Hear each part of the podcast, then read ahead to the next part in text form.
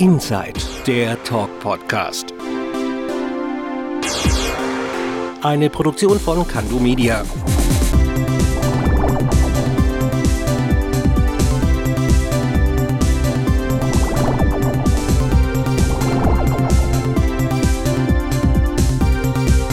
Und hier ist er, der Bo.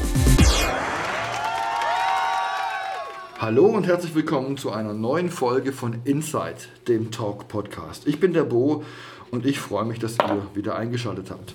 Ja Leute, heute wird es mal schwäbisch in der Sendung.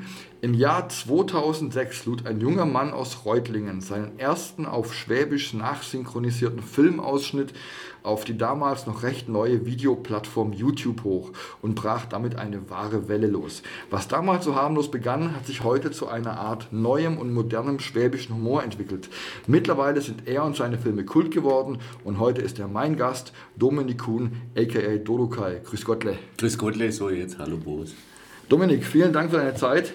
Natürlich für immer die wichtigste Frage gleich am Anfang. Wie geht's dir? Mir geht's gut, mir geht's wunderbar. Ich habe irgendwie, also auch jetzt in der Corona-Zeit verhältnismäßig wenig zu jammern gehabt, weil ich einfach immer zu tun hatte. Also es liegt halt daran, dass ich nicht nur Comedian bin. Das denken zwar alle, das ist auch völlig okay so. Aber ich mache ja allerhand Zeug und habe eine Firma in erster Linie für Filmproduktion. Also ich hatte einfach genug zu tun. Das ist halt so. Aber ist doch schön. Ja, absolut, finde ich auch. Okay. Woher kommt eigentlich der Name Dodokai? ja, das ist eine dumme, alte, lange Geschichte. Das ist eine Mischung aus meinem Spitznamen. Also mein Spitzname ist Dodo und dann war ich ja mal jung und sexy und wollte mal Rapper werden. Und mein Nachname Kuhn, K. -Punkt, mhm. auf Englisch ausgesprochen heißt ja K, Dodo K. Also es war tatsächlich mal okay. Englisch gemeint. Und äh, das ist sehr lange her. Und dann, als das Internet kam, ich hatte 1995, glaube ich, meinen ersten Internetzugang. Ich habe viel in amerikanischen und englischen Foren geschrieben für mhm. Audiotechnik aus x Gründen.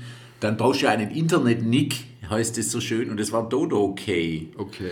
Und es war also tatsächlich auch Englisch gemeint. Und als dann YouTube war, habe ich mich halt angemeldet als Dodo K. Damals übrigens gab es noch keine Leerzeichen, deswegen mhm. war das dann zusammengeschrieben. Und damals wusste halt noch niemand, dass das, wenn du mal einen Hit hast auf YouTube, dann ist das dein Künstlername. Also wenn ich damals gewusst hätte, dass ich schwäbischer Comedian werde, hätte ich mir Hans-Peter Hägeling genannt so. Und es war tatsächlich mal Englisch. Also ich habe jahrelang das selber auch Englisch ausgesprochen. Das hieß halt immer Dodo K. Und das sagt auf Antenne 1 der Sprecher und so, aber die meisten sagen natürlich Dodo Kai, das ist ja klar. Aber es ist beides erlaubt. Cooler ist man, wenn man Dodo K sagt. Okay, und was ist dir lieber, Dominik oder Dodo K? Also Dodo K, mich so ansprechen finde ich extrem strange, weil das ist ja eigentlich das ist ein Pseudonym, das ist ein Künstlername. Das ist wie wenn du zum Sean Connery Herr Bond sagst. Okay. Also Dodo, wenn mich jemand Dodo Kai nennt oder Dodo K, das ist für mich immer strange. Dann nenne ich dich Dominik. Ja, zum Beispiel. Okay. Ich habe es gerade in der Anmoderation erzählt, wie alles bei dir damals losging. Dein erster Film auf YouTube mit schwäbischem Text war eine Szene aus der Serie 24 mit Kiefer Sutherland. Und da ging es um einen Klodeckel, oder? Genau.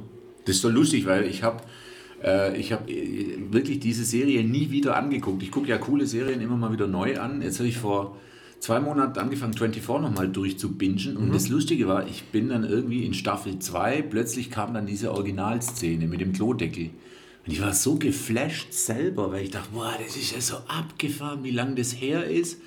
Und habe es dann im englischen Originalton nochmal gehört. Und im Original geht es da ja um, äh, um Terrorist, der mhm. wird ganz böse verhört, wo, danach, wo die Atombombe versteckt ist. Und ich habe das damals synchronisiert. Und übrigens, das wissen ganz wenig Leute, der Urplan war eigentlich mal zu versuchen, einen ernsten schwäbischen Protagonisten hinzukriegen. Also Jack Bauer, okay. vor, dass der ernst ist und das, ich habe dann festgestellt, es wird immer lustig. Es ist leider so, Schwäbisch ist nicht geeignet, um Dinge mit Weltbedeutung zu sagen. Egal, was ich gemacht habe, äh, die erste Synchro war wirklich Atombombe und so und dann habe ich gesagt, das ist lustig und dann habe ich nochmal eine Fallhöhe eingebaut, Klodeckel und dann war es komplett lustig. Sehr schön. Heute kennt man dich als schwäbischen Comedian. Du kommst aber ursprünglich aus der Film- und Veranstaltungsbranche. Genau. Wie kommt man dann dazu, Filmszenen auf Schwäbisch zu synchronisieren? Naja, das ist so, ich bin halt irgendwie, sagen wir mal, vielfältig interessiert und habe eine komische Vita. Ich habe nie immer nur ein Ding gemacht, sondern bei mir ist das immer so durchgeschiftet, wie man da sagen würde.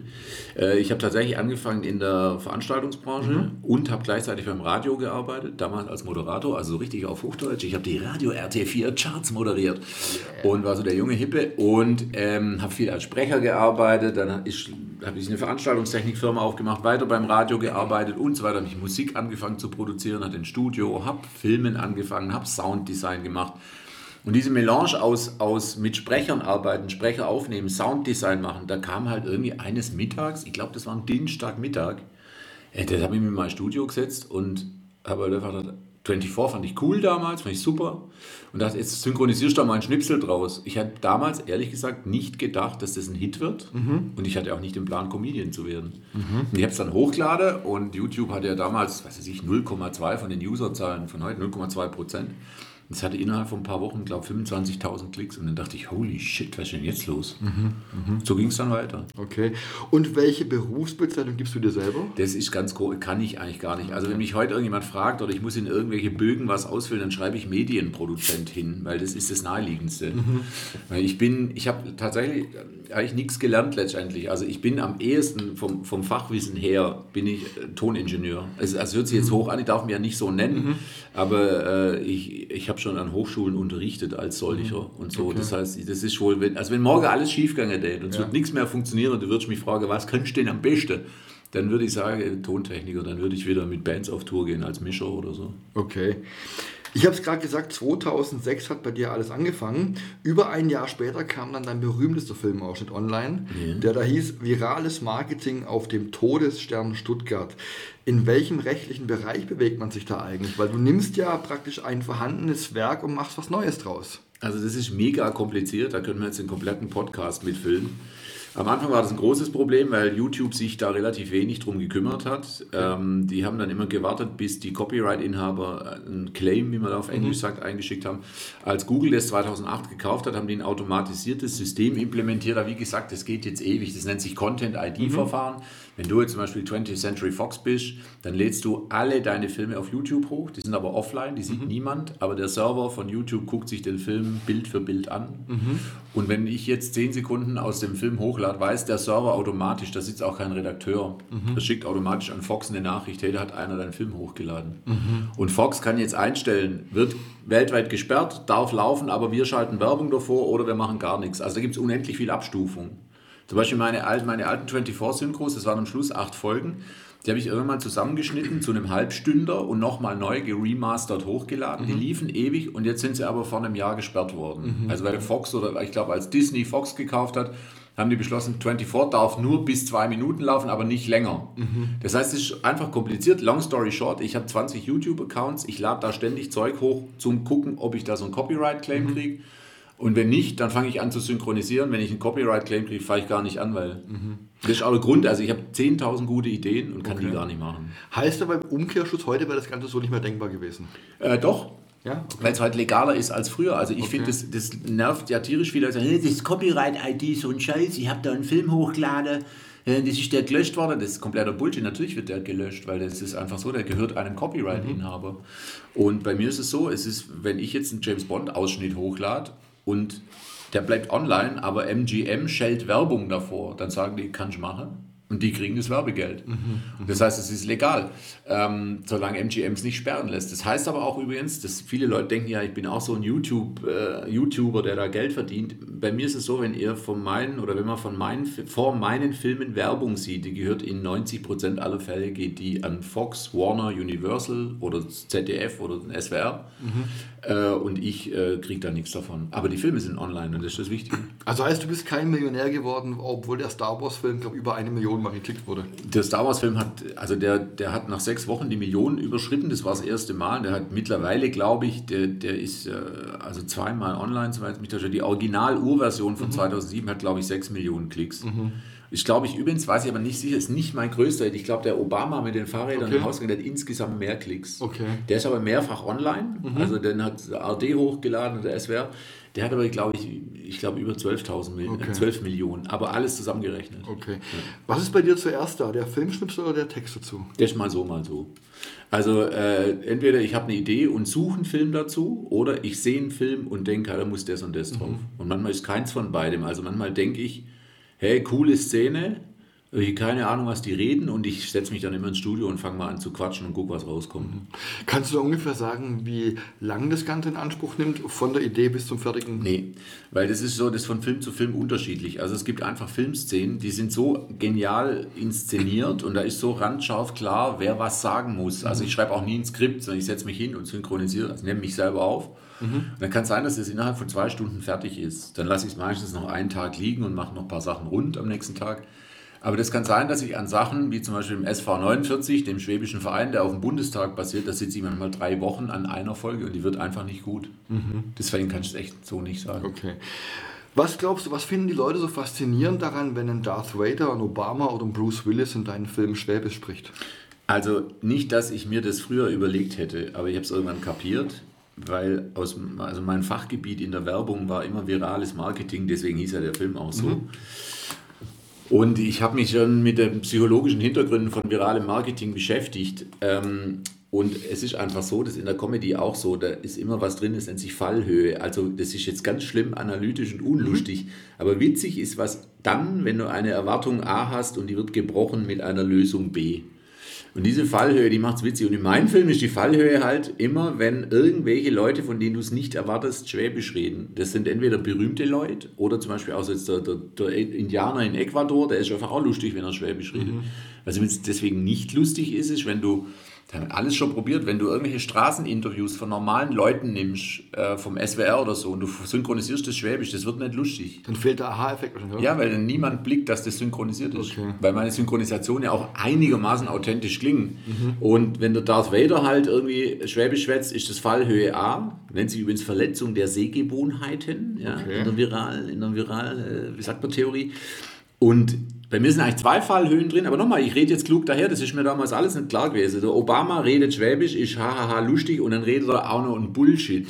Fahrräder im Hausgang das ist nochmal lustig. Das ist, das ist so, wenn du es wissenschaftlich analysieren möchtest, der Joke. Ja, und typisch Schwäbisch wahrscheinlich auch. Fahrräder im Hausgang. Natürlich. Also, aber das heißt zum Beispiel nicht, weil das ist eine Frage, die mir oft gestellt wird, dass das nicht auch auf Sächsisch funktionieren würde oder auf Hessisch. Das wird genauso funktionieren, aber die würden dann wahrscheinlich über andere Sachen reden. Okay. Hast du eigentlich damals gedacht, dass das- dass das Ganze so eine Reichweite nimmt, dass du irgendwann mal auf der Bühne stehst und Comedian wirst und so auch noch? Nicht, also wenn du mir, ganz ist sogar andersrum, wenn du mir damals gesagt hättest, da in diesem, an diesem Dienstag 2006, ähm, wenn du mir gesagt hättest, Dodo, wenn du jetzt das hochlädst, wird das von dem ganzen Scheiß, den du machst, wird das der Hit, hätte ich gesagt, ah, wann im Leben, das hätte ich nicht geglaubt. Okay.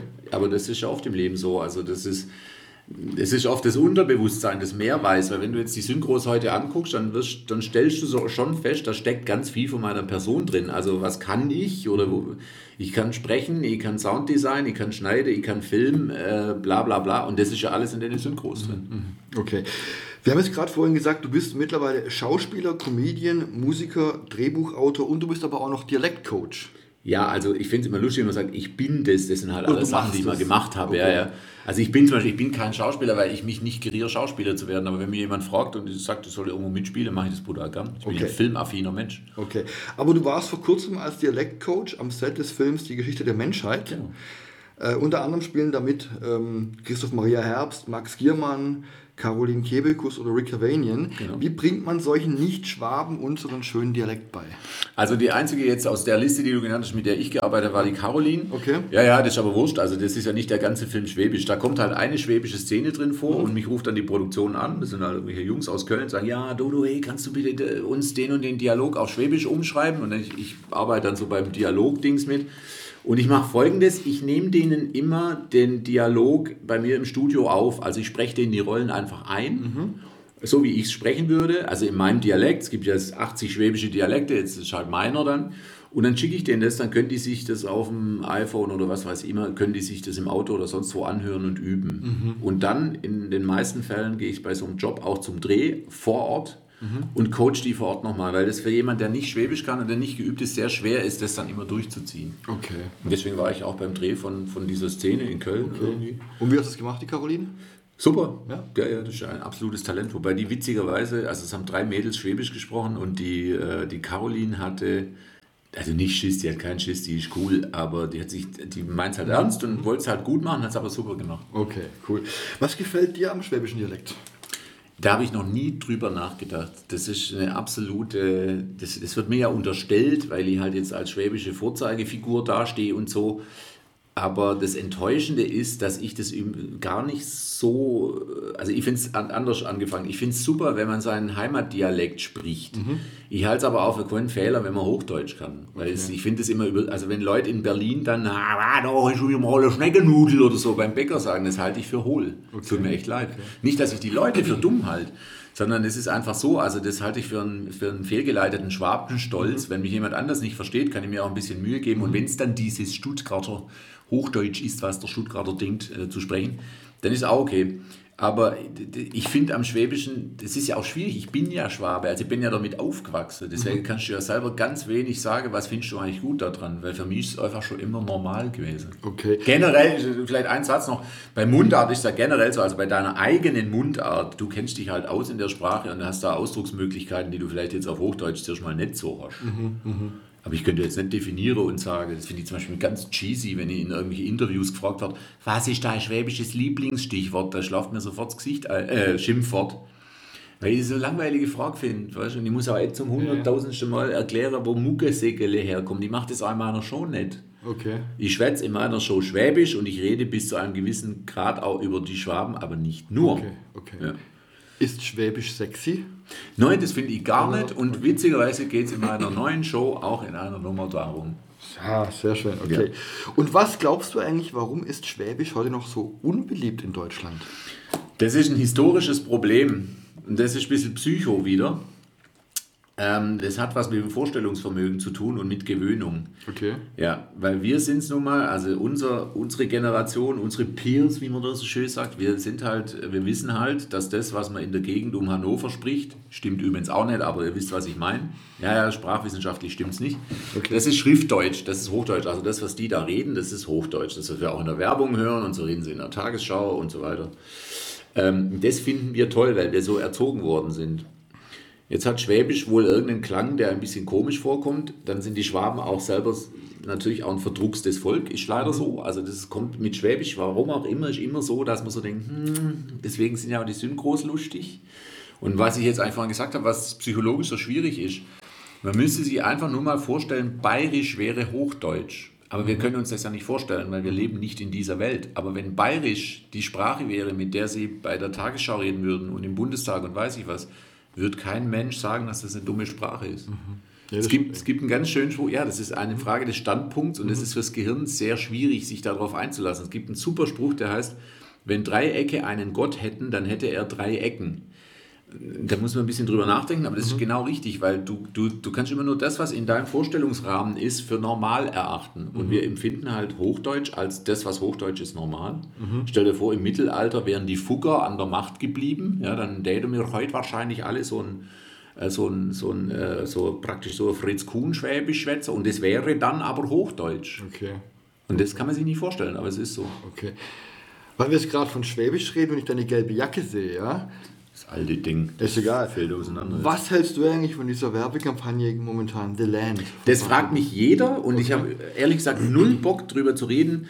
Ähm, weil, also erstmal, als das damals angekündigt wurde, dass das jetzt die Frage ist, ich bin ja Werbefuzzi als Filmer und habe auch mal mit dem Ministerium telefoniert und habe gesagt, Leute, da hätte ich ein paar Ideen dazu, mhm. habe mich jetzt aber nicht, da haben ja 20.000 Leute Briefe mhm. wohl geschickt, mit dumme Ideen.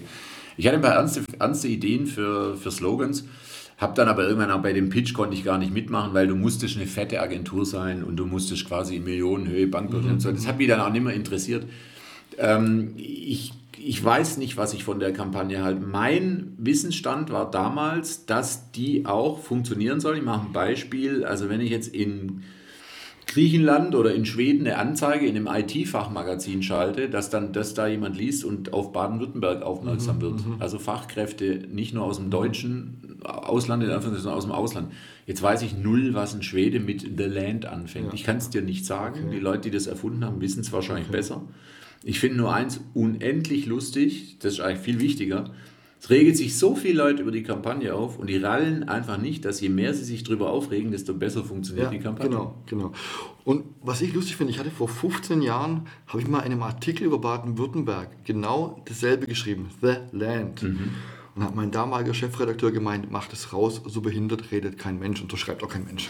Naja, es ist, es ist, ich, ich sage, ich will eigentlich nicht so richtig meine Meinung sagen, weil es sieht jetzt vielleicht auch so aus, dass er, ja, der Kuhn, äh, weil ich behaupte, er hat super Idee gehabt und jetzt ist er nicht zum Zug gekommen, jetzt motzt er drüber. Überhaupt nicht, 0,0, das ist alles in Ordnung.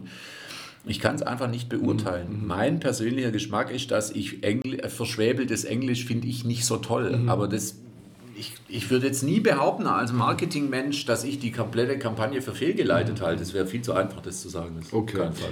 Wie würdest du eigentlich einen richtigen Schwaben charakterisieren? das ist auch so eine Frage, die man mir stellt und wo ich überhaupt keine Ahnung habe. Ich behaupte ja, dass der Schwab ein bisschen schizo ist. Das ist so das, was ich gelernt habe. Der Schwab sagt ganz oft A und meint B, beziehungsweise hat auch Formulierungen, die irgendwie ähm, äh, die einfach nicht zu dem passen, was dahinter steckt. Das mhm. ist das, was mir im Schwaben auffällt. Kann man jetzt sagen, der Schwab stellt immer der gelbe Sacknaus, aber ich hatte lange eine niederländische Freundin, die hat immer der gelbe Sacknaus gestellt, also das ist alles ein dummes Klischee. Aber solche Sprüche äh, im Schwäbischen wie ähm, äh, er hat einen schönen Tod zum Beispiel, äh, das ist einfach abartig. Also, mhm. ja, ja. Das, äh, das, ist typisch schwäbisch. Okay. Dann gibt es aber auch nicht den Schwaben, oder? Nee, den gibt es tatsächlich nicht. Auch da, also ich, das ist klar, ich muss ja als Comedian immer lustig antworten, aber ich bin echt jemand, der über sowas nachdenkt. Es gibt nicht den Schwaben. Mhm. Es gibt ja viel Forschung darüber und unser Ministerpräsident hat ja vor drei Jahren oder vor vier Jahren so eine, also so eine Initiative ins Leben gerufen, den schwäbischen Dialekt zu bewahren. Und ich habe mit den Leuten zu tun und so und finde es auch sehr ehrenhaft, dass unser Ministerpräsident mich da immer dazu einlädt.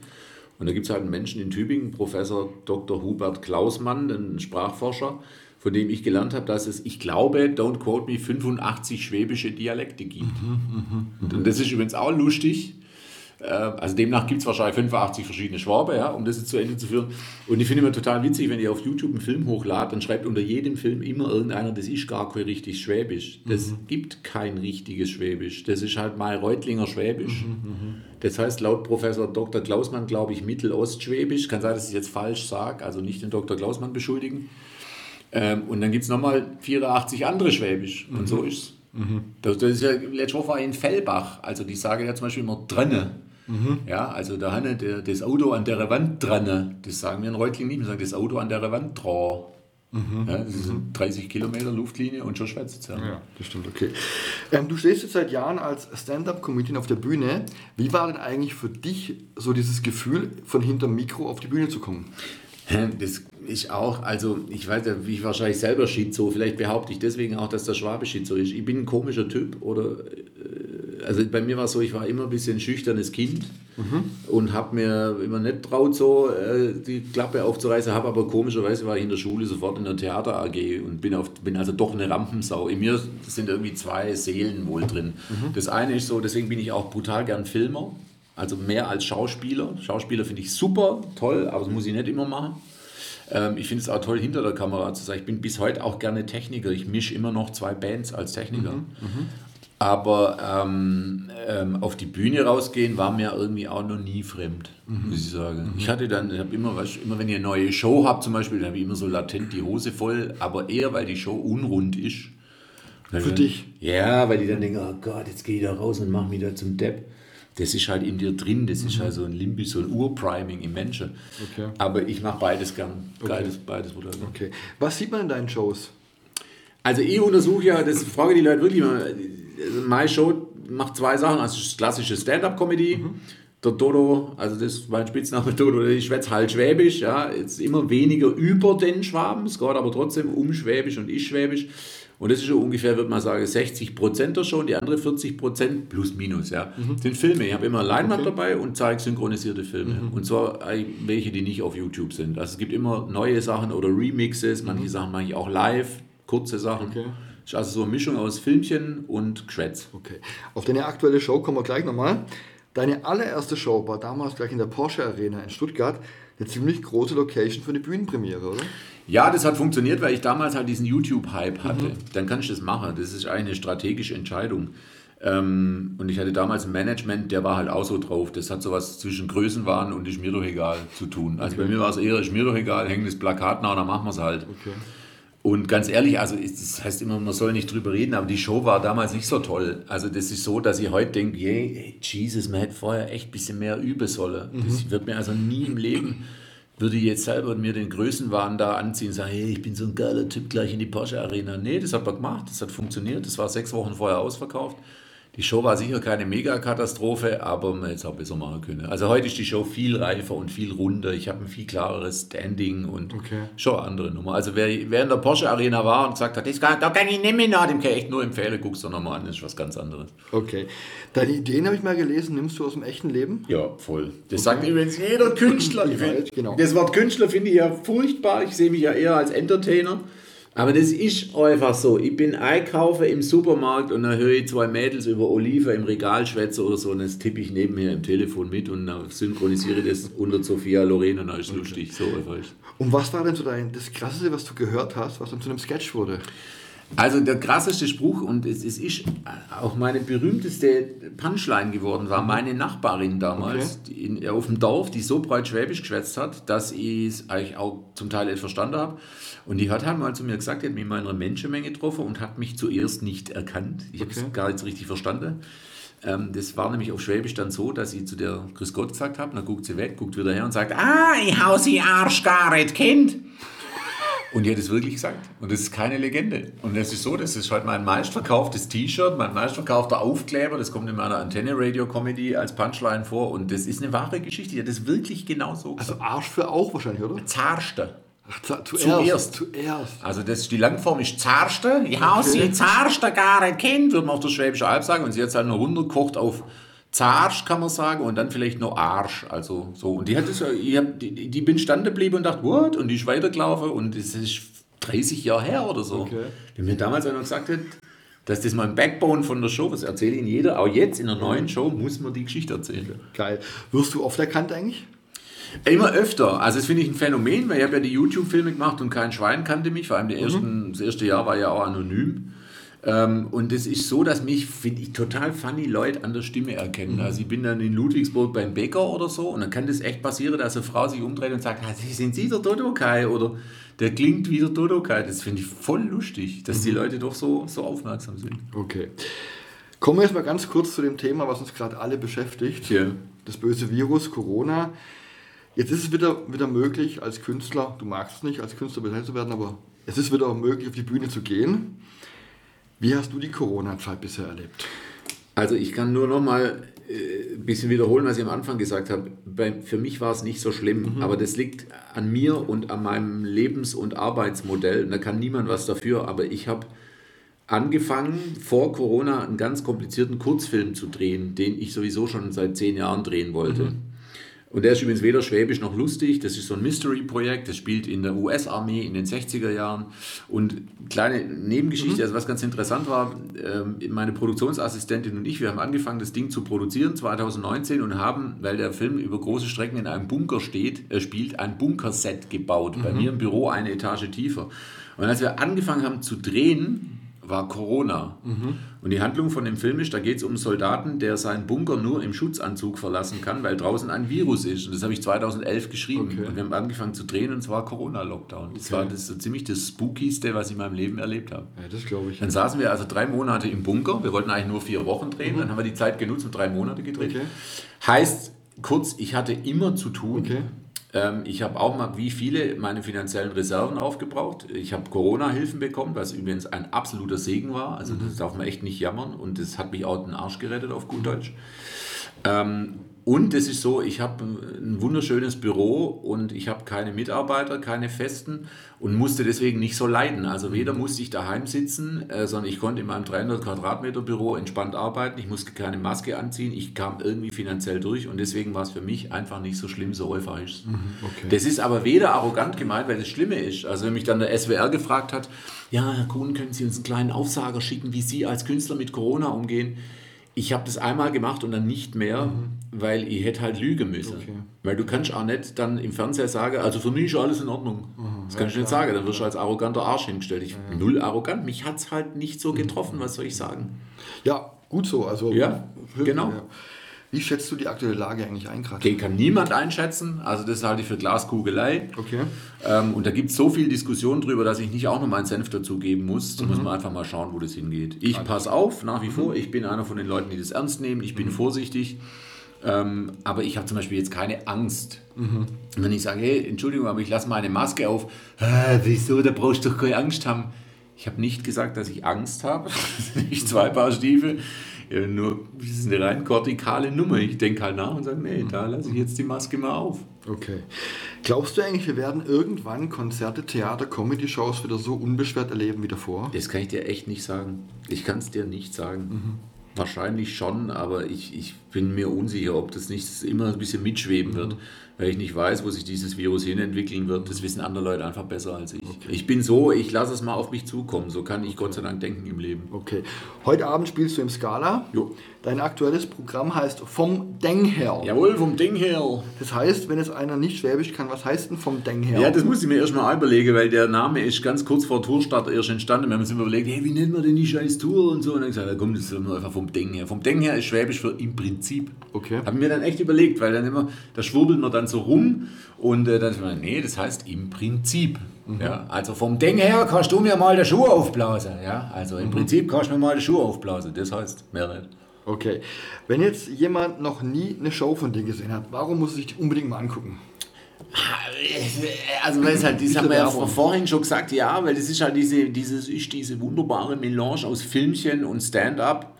Ähm, dann finde ich, aber weißt du, das müssen andere Leute sagen, äh, ich, hab, ich will nicht so abgelutschtes Zeug machen. Wie gesagt, ich möchte keine Kehrwoche Witz machen mhm. und so, das machen alle andere, das ist völlig in Ordnung. Ich schwätze halt Schwäbisch, ich analysiere schon auch den Schwaben, aber es wird auch bei der neuen Show mehr und mehr jetzt so werden, dass ich einfach Schwäbisch rede und okay. nicht speziell immer sage, so ist der Schwab, das macht bloß der Schwab. Ähm, und ich erzähle halt meinen Scheiß. Also ich glaube, ich habe einen Style und, und so. Und wenn man den mag, ich bin aber jetzt auch völlig unehrenkäsig. Mhm. Ich finde, nicht jeder muss jeden Comedian toll finden. Ja. Einfach mal gucken, guckt es euch an, probiert es aus. Wenn ihr meinen Style gut findet, dann, äh, dann werdet ihr sicher die Show toll finden. Und die läuft ja auch toll. Also ich kriege super Feedback, okay. was mich brutal freut.